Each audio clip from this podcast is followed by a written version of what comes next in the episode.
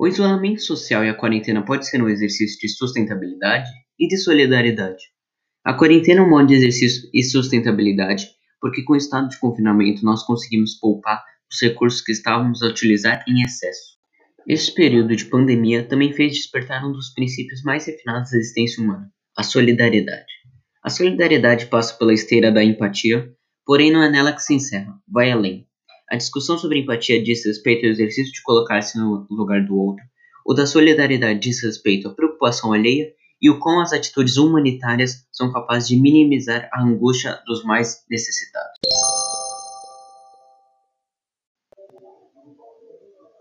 Sustentabilidade. A desaceleração da economia trazida pela pandemia fez dirigir rapidamente a população do ar, a concentração de dióxido de carbono a redução do ruído e uma melhoria de qualidade de vida nas cidades.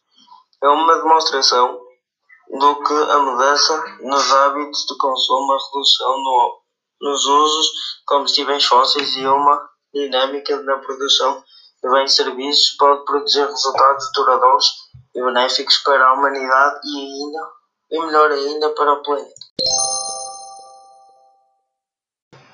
Em meio à pandemia causada pelo novo coronavírus, o recado nas redes sociais é ninguém segura mais a mão de ninguém.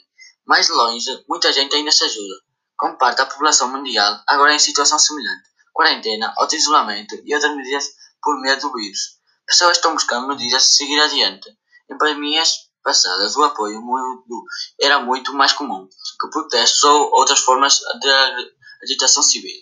Agora, as pessoas estão ficando cada vez mais consistentes sobre a necessidade de ajudar em vez de apesar de se proteger, comprando produtos para armazenar. Algumas destas boas notícias que esperam-se devem-se ao crescimento nos próximos dias, como por exemplo, comprar para, o, para os vizinhos, com cantoria nas janelas, exercício físico, bingo e parabéns na varanda, aplausos a equipas médicas e kits anti-corona. Isto é a solidariedade.